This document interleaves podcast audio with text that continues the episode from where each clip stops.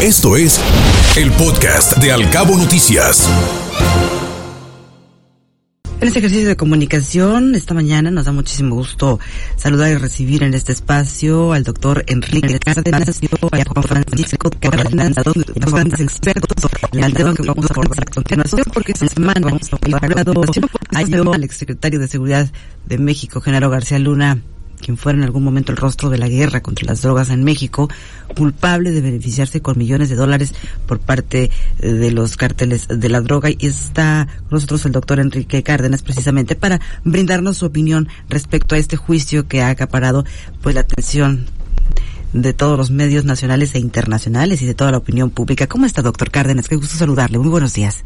Igualmente, muy buenos días, eh, Bárbara. Pues Mira, realmente es un honor estar aquí con, con Pancho. Yo lamentablemente en un momentito me tengo que ir por un seminario, pero sí me gustaría comentar eh, que me parece lo más grave de todo esto es que casi casi es un juicio contra el Estado mexicano porque eh, se vuelve a comprobar, digamos, lamentablemente cómo este tipo de situaciones ha, pues la verdad, salpicado a muchas de las instancias o a, niveles de gobierno, en los, en los máximos niveles de gobierno, eh, la acusación que hubo contra el general Cienfuegos, que se echó para atrás al último momento, ¿verdad? Eh, que parece que mucho por presión de las propias Secretarías de la Defensa y, la intervención directa del presidente de la República con el presidente de Estados Unidos, pues da una muestra de, de nivel de eh, pues de corrupción que existe y el fracaso que ha sido eh, la lucha contra la delincuencia, que yo creo que tiene su base, y aquí pues Francisco nos podrá decir mucho mejor, eh, tiene su base en eh, pues una carencia fuerte del Estado de Derecho, de la Procuración de Justicia, la impunidad, que pues uno se pregunta, bueno, ¿por qué, ¿por qué no se puede juzgar bien a, a, decenas, a cientos de delincuentes en México que efectivamente han estado en este tipo de situaciones. Uno ve eh, muchas veces las, eh, las em, eh, digamos, las detenciones de altos capos, lo, veía uno en el pasado, ahora no mucho, em, y sin embargo, pues el problema ha seguido. Entonces sí, la verdad es que uno se pregunta dónde está realmente el problema, y a mí lo que más me da es tristeza de que, que nuestro país haya caído ya haya caído no de ahora, sino ya tiene tiempo, pero se ha centrado eh, en una situación de falta de Estado de Derecho de esta magnitud. Juan Francisco, muy buenos días, qué gusto tenerlo con nosotros. Adelante con su opinión respecto a este caso que ha retomado relevancia en los últimos días, precisamente con la resolución del jurado allá en Brooklyn. Gracias, seguro. Eh, pues mira, igualmente que con mi buen amigo Enrique coincido en que no hay nada que celebrar. Eh, me, llama poderosamente la atención los que, más allá de una narrativa momentánea, no se estén dando cuenta de lo que realmente está sucediendo y es que se está poniendo, digamos, a la luz del mundo eh, un problema estructural que existe en nuestro país y es el hecho de que si en el en esa época y yo no abogo necesariamente por la culpabilidad o inocencia de nadie, particularmente no de de este funcionario, pero insisto sí me llama la atención varias cosas. Eh, lo, lo, que está en juicio es México, no es, no es esta persona. Y es un secreto a voces, lo sabemos, lo hemos comentado en esta misma estación, que vivimos en una eh, muy frágil democracia, en una muy frágil situación del Estado de Derecho, entre otras cosas, eh, más allá del plan B y lo que va a pasar el domingo y la gran manifestación ciudadana, a la cual obviamente convocamos a todos, es el hecho de que la delincuencia organizada eh, tiene derecho de piso, tiene derecho de ejecución, y está compenetrada en grandes esferas del gobierno. Esto, si sucedió en aquel sexenio y se ha venido consolidando, eh, en este sexenio tendríamos que estar doblemente preocupados porque esa presencia, si alguna cosa se ha hecho, es que se ha duplicado o, o es mucho más visible. Revisemos el acervo probatorio que se utilizó contra Genaro García Luna. Fueron básicamente testimonios de criminales confesos. A mí me llama la atención como abogado que, por ejemplo, la Fiscalía no haya ofrecido una sola prueba contundente, clara, de incremento patrimonial. Porque ahí uno podría decir, bueno, ellos dijeron que entregaron mucho dinero, pero sí se tradujo, mire, aquí están los coches, aquí están las casas, aquí están los viajes, aquí está X. No hubo un solo, un solo pronunciamiento, una sola prueba en ese sentido. Entonces, si es en base a dichos, y esa es la prueba eh, que sirvió para condenar. Imaginen ustedes qué pasaría con otro personaje al que lo sorprenden saludando a la mamá del Chapo, visitando Badiraguato en varias ocasiones o simpatizando porque dicen que eh, la delincuencia organizada se porta bien en las elecciones. Entonces, yo no entiendo qué celebran. Eh, Totalmente, señor Torres Landa. Es, es sin duda uno de los de los puntos que también están en el análisis. Paso rápidamente con el doctor Cárdenas, que está eh, pronto a, salir de esta conversación. Y sobre esto, doctor Cárdenas, aprovechando también, por supuesto, para saludarlos ambos y agradecer su presencia esta mañana. En su columna esta mañana, Alejandro Hope en el Universal hace una referencia interesante. Habla de que este juicio a García Luna cierra una época y que no abre un ciclo de juicios espectacular, refiriéndose al flujo de posibles testigos a través de las extradiciones. ¿Qué piensa al respecto, doctor Cárdenas, y si esto podría algún momento terminar por impactar directamente, como se ha podido llegar a pensar, al presidente Felipe Calderón o a otros personajes de la índole política? El, tema de las extradiciones es, es muy importante eh, ante la carencia del Estado de Derecho que tenemos en México. Eh, ciertamente estamos acostumbrados a, que si, como dice eh, mi amigo Francisco, si, si no hay unas pruebas fehacientes, aquí no le probablemente no se hubiera condenado, ¿no?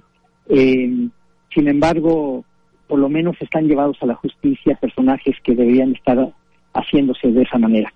Yo, yo soy partidario de, las posibles extradiciones en términos de que se fortalezcan los eh, los mecanismos para llevar a la a, los criminales eh, pues a juicio, pero sí es un llamado de atención enorme al sistema mexicano, al Estado de Derecho en México, eh, que claramente ha dado muestras otra vez de su, la verdad, su ineficiencia, su inefectividad, eh, el problema que va desde, desde las policías, ahora con los militares en la seguridad pública, lo cual es una total aberración y, que ha estado con mucho menos transparencia y rendición de cuentas, pues las cosas, en lugar de avanzar, no veo cómo vayan a avanzar, más bien van a ir para atrás. Y, ya, y por lo tanto, pues sí, es un, es, digamos, es por lo menos una un elemento adicional de presión para llevar a la gente a, a donde lo tienen que llevar, que es a, rendir cuentas y, enfrentar la justicia cuando esto ocurra. ¿no?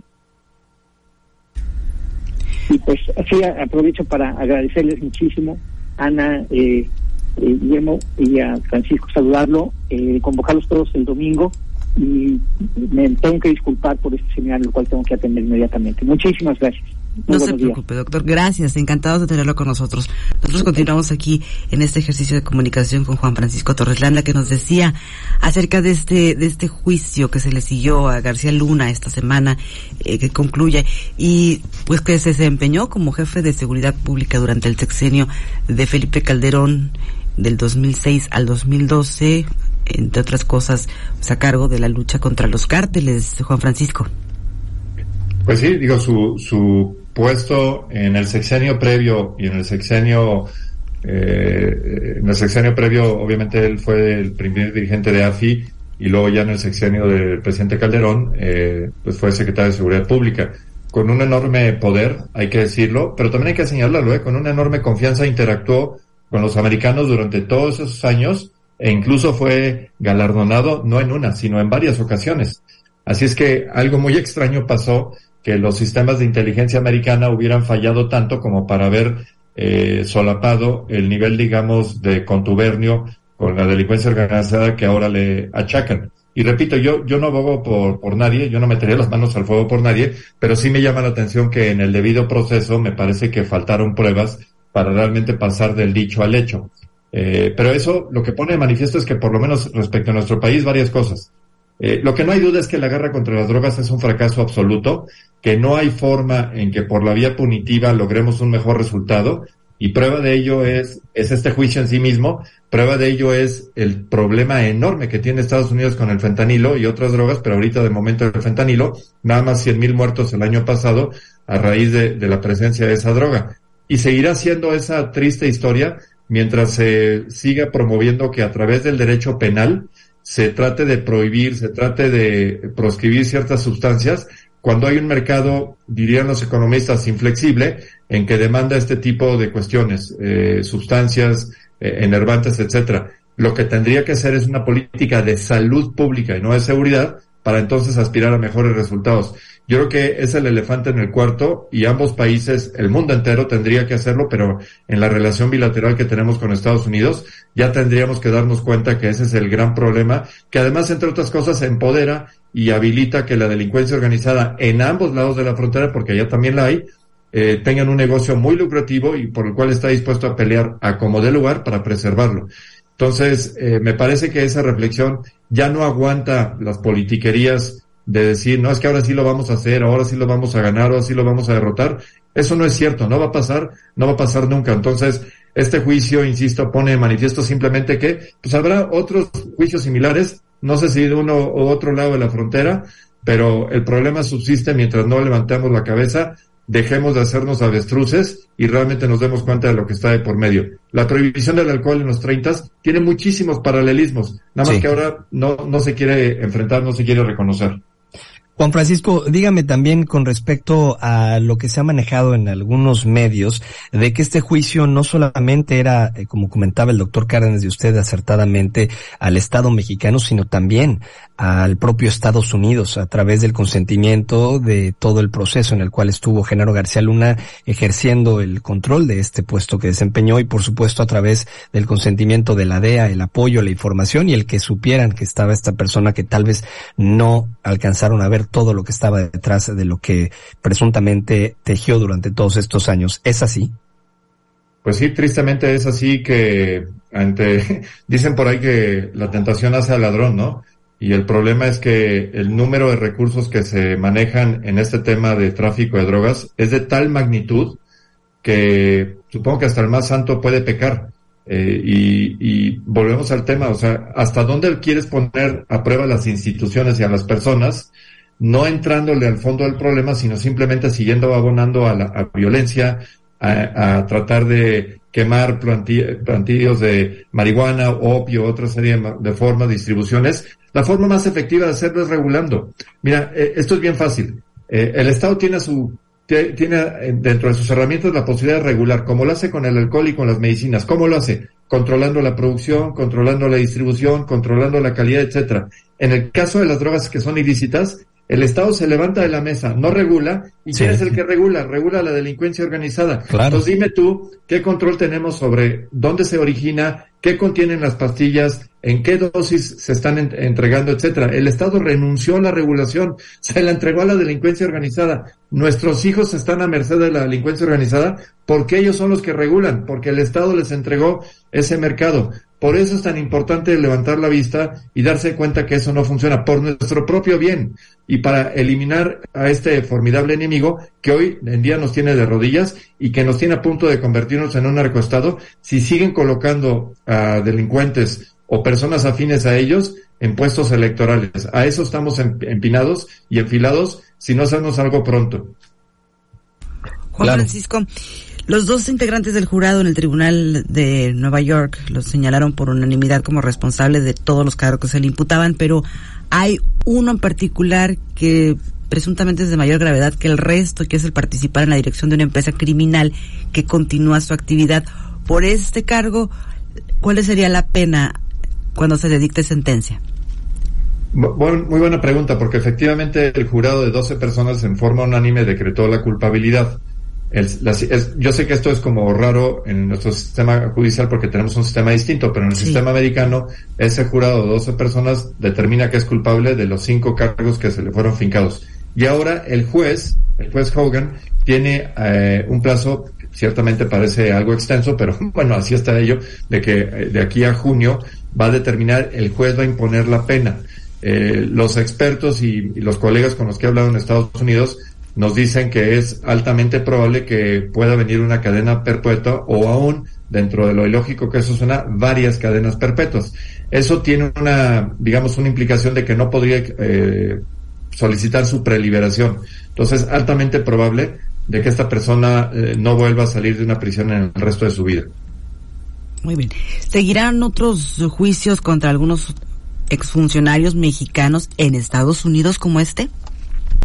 Pues sí, porque mira, es, vuelvo a mi punto. Si todo lo que se requiere es declaraciones de testigos, eh, para hacer esto y los testigos además tienen un alto incentivo de aliarse con la fiscalía porque ellos reciben beneficios en reducciones de penas, testigos protegidos o similares programas. Entonces, hay, hay un perverso sistema en el cual ellos dicen, no, pues tú dime sobre quién declaro y eso me quita años de la prisión, tú nada más dime sobre quién y yo me voy sobre esa persona.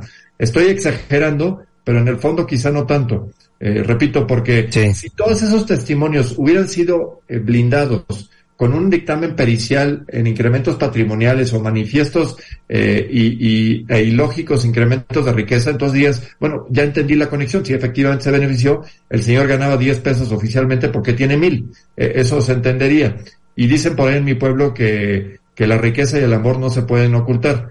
Entonces, eh, algo, algo está muy raro, pero efectivamente puede venir adelante. Y esa pregunta nos obliga a lo siguiente.